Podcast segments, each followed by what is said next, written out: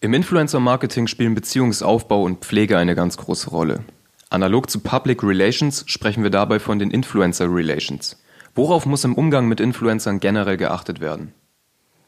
Mm, also bei der Zusammenarbeit mit Influencern muss man darauf achten, ähm, also muss man sich praktisch auf die Seite stellen, bin ich jetzt die Agentur oder bin ich das Unternehmen direkt? So ähm, teile ich das mir immer auf und zwar, wenn ich jetzt die Agentur bin, dann bin ich ja in, praktisch in, in einem Zwiespalt zwischen dem Unternehmen und dem Influencer und muss versuchen, darin, was ja auch meine Aufgabe als Agentur ist, ähm, der gute Kommunikationskanal sein, der, der Transmitter sein, der von beiden Seiten ähm, den Input verarbeitet und dann an beide Seiten wieder richtig rausspielt. Ich denke, da ist das Ziel, dass am Ende sowohl äh, Unternehmen oder Kunde als auch Influencer happy ist, weil genau. die Agentur ist darauf angewiesen, mit beiden zusammenzuarbeiten. Ja. Also dieses Happy Sein ist eben, könnte man sagen, das allumfassende Ziel des Ganzen einer Zusammenarbeit, worauf man achten sollte, dass einfach am Ende ähm, alle happy sind mit dem Ergebnis. Ähm, und wenn ich jetzt dann auf die Seite zum Beispiel direkt vom Unternehmen komme, wenn es ein Unternehmen direkt mit einem Influencer zusammenarbeitet, dann habe ich ja nicht noch ähm, diesen Zwischenpart, die Agentur, die eventuell was falsch versteht oder falsch kommuniziert. Und ähm, da muss ich eben darauf achten, wenn ich mit dem Influencer zusammenarbeite, ähm, was verlangt er praktisch von mir, ähm, was verlange ich von ihm? Und wie können wir von diesen beiden Needs, die wir haben, ähm, wie, können wir, wie kriegen wir dann gemeinsam einen Nenner hin, sodass wir ähm, sowohl einen guten Content rausbekommen, ähm, als auch eine gute Kommunikation von beiden Seiten Sprich, ähm, ich als Unternehmen zum Beispiel möchte eine bestimmte Botschaft vermitteln, muss aber gucken, dass sich ähm, meine Botschaft mit der Sprache und mit der, mit, auch mit dem Visuellen des Influencers ähm, vereint, dass ich da zu einem Punkt zusammenkomme. Und dann das eigentlich so der dritte große Part, was dann voll oft vergessen wird, ist ähm, offen kommunizieren.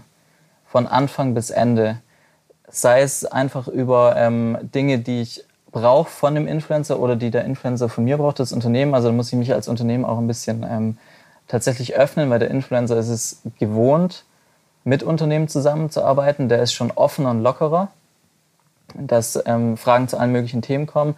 Und dann natürlich auch immer das äh, große Thema ähm, Vergütung, dass man da auch einfach offen und ehrlich miteinander ähm, redet, sodass eben beide Seiten am Schluss zufrieden sind mit dem, was sie bekommen oder was sie ausgeben und damit es jeweils mit dem Aufwand und mit den Zielen vereinbar ist. So, das wäre so mein erster Teil. Ähm, vielleicht kannst du noch einfach ein bisschen ergänzen, was dir noch einfällt dazu. Ja, ich glaube, du hast jetzt voll viele Sachen angesprochen. Ähm, also aus meiner Arbeit von bisherigen Agenturen, was das Wichtigste ist, dass, dass ähm, Agenturen oder Unternehmen verstehen, Influencer sind nicht nur Dienstleister.